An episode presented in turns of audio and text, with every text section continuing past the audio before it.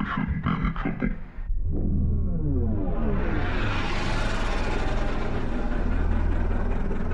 A slip of the tongue may mean the difference between victory and defeat. How they turn out. Why is this big idea? I call it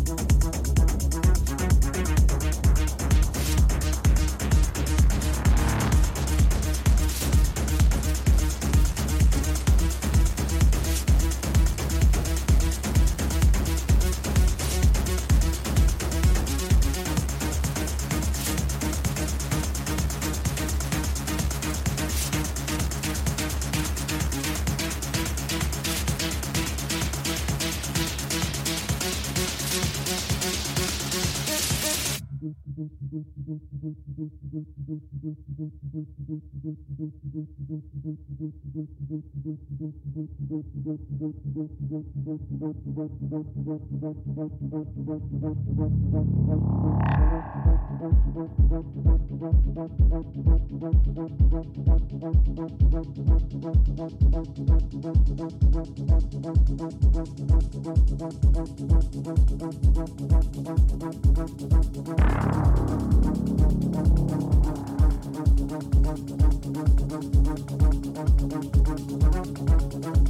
Thank